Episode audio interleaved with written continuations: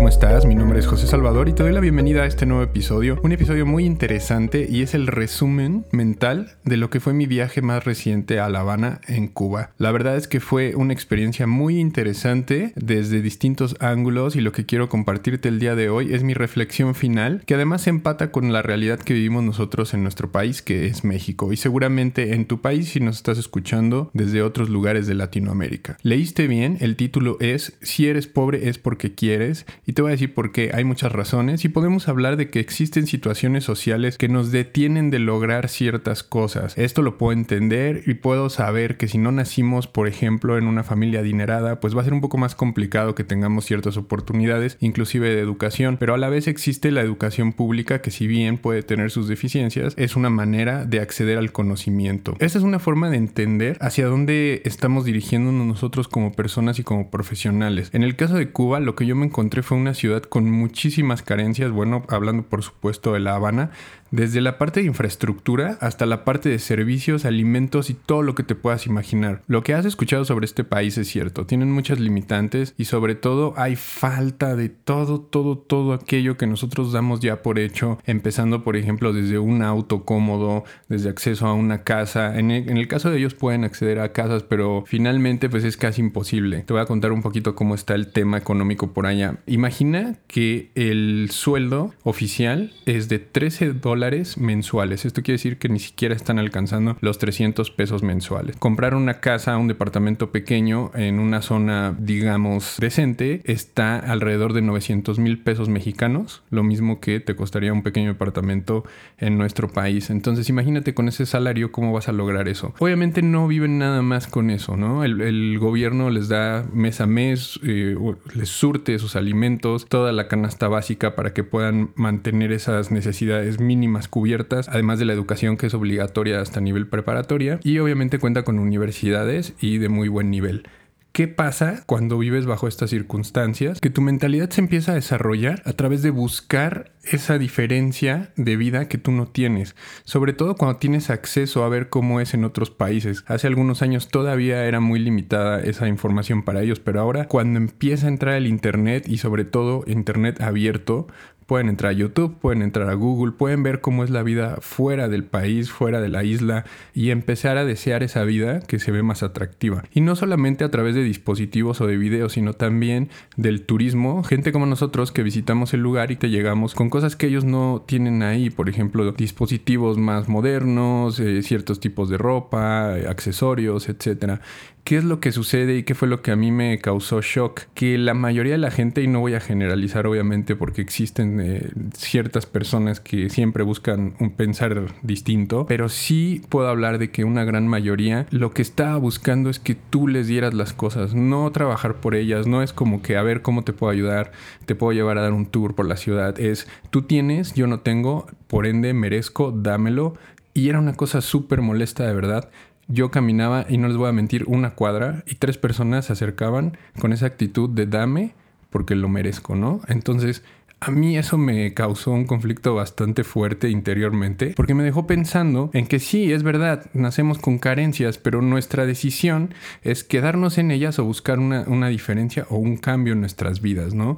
Hay gente que ha salido de la isla, ahora es más fácil hacerlo, ya pueden acceder a visas, a pasaportes, que obviamente es costoso para ellos, pero hay formas, hay formas de conseguir el dinero, no viven con esos 13 dólares al mes, hay gente que trabaja, por ejemplo, manejando autos de chofer y nos contaba uno que él llegó a ganar algo así como 1.500 dólares en un mes trabajando para una familia holandesa y está la gente que trabaja en restaurantes y recibe propinas con dólares o, o, los pesos intercambiables que tienen el mismo valor del dólar. Entonces aquel que quiere realmente conseguir un cambio en su vida lo puede hacer. Y este es justamente el mensaje que yo busco compartirte en este episodio. Si estamos hablando de que en situaciones tan extremas como las que viven ellos allá, existe gente que puede salir que obviamente es la minoría, pues nosotros todavía tenemos más oportunidad de hacerlo, aunque parezca difícil, aunque creamos que no es así. Ponte a pensar, en México, y esto es una estadística, el 90% de las personas ganan menos de 10 mil pesos.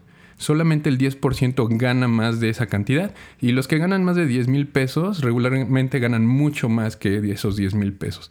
Entonces, número uno es en qué parte de este porcentaje estás y si estás en el 90%, te pregunto, ¿te quieres mantener ahí o quieres ser parte del 10%? Y ahora, si tu respuesta es ser parte de este último 10%, ¿qué estás dispuesto a hacer para conseguirlo? Esa mentalidad de carencia, de pobreza, yo la veo día a día simplemente al salir a la calle y encontrarme con esas personas que te ponen botes para que no te estaciones, vas en el tráfico y siempre se te atraviesan, ellos van primero, pierdes algo, se te cae la cartera y en vez de regresártela se la quedan. Entonces, esa mentalidad de estar buscando la oportunidad mínima de obtener un beneficio no te lleva a ningún lado, no lleva a ningún lado a nadie. Lo único que te hace es mantenerte ahí con la ilusión de que pues ese día corriste con suerte o pasaste primero o nadie está tomando tu calle en el sentido de, de la parte del estacionamiento y te quedas estancado ahí. Esa es la pobreza. La pobreza no solamente es económica, de hecho la pobreza va más relacionado a lo mental, a cómo piensas y a cómo te mueves tú en el mundo. Jack Ma, que es el, bueno, fue el fundado, uno de los fundadores de Alibaba, una de las empresas más grandes de e-commerce a nivel mundial, la más grande de China, dijo alguna vez, no sé si se le atribuye la frase a él, pero él, la puso nuevamente en, en el mapa y fue, no es tu culpa nacer pobre, pero sí es tu culpa morir pobre y eso es completamente cierto. Todas las herramientas las tenemos ahí afuera y no me voy a cansar de decírtelo, es la educación, es el prepararte, es el trabajar, es el volverte más profesional, es el de implementar procesos en tu trabajo y eso lo tienes que hacer desde ya.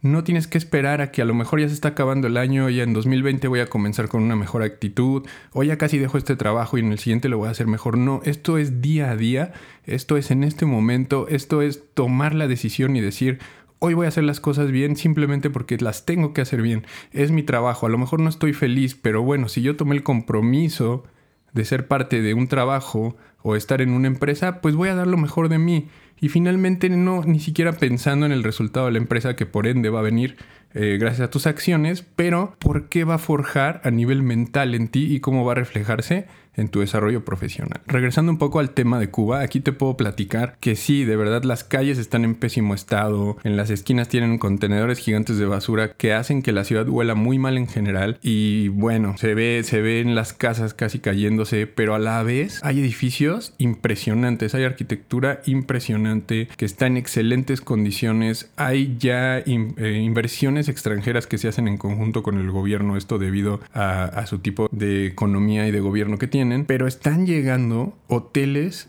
que ni siquiera vemos a veces aquí en México. Entonces es súper contrastante ver cómo tienes por un lado una ciudad que se está cayendo a pedazos y junto a ella tienes un edificio de primera clase y marcas que a veces ni siquiera vemos acá, ¿no? Entonces eso justamente nos habla de cómo se mueve el mundo y de qué lado es en el que estamos nosotros. Si decidimos vivir en la parte con carencias o decidimos vivir en la parte con lujos que no viene gratis, ¿no? Esto es un esfuerzo, esto es un trabajo, esto es un aprendizaje constante.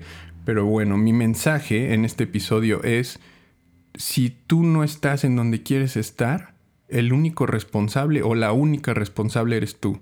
No puedes culpar al gobierno, no puedes culpar a la sociedad, a tu familia, a las circunstancias, a nadie.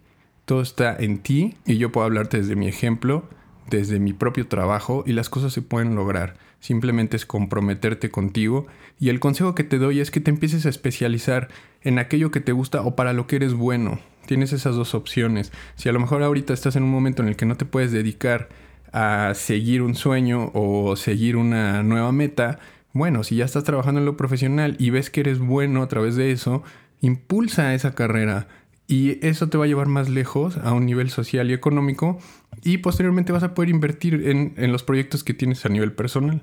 Entonces te quiero invitar a que hagas un reto personal y comiences a escribir cuáles son las cosas que te gustaría mejorar de ti, de tu forma de ser, de trabajar, cómo sería esa vida que deseas y hacer pequeños cambios para empezar a lograrlo. ¿Cómo te gustaría estar de aquí a un año, de aquí a tres años, a cinco, a diez años? Es completamente posible, pero el primer paso para lograr tus metas y tus sueños es identificarlas y tenerlas muy claras.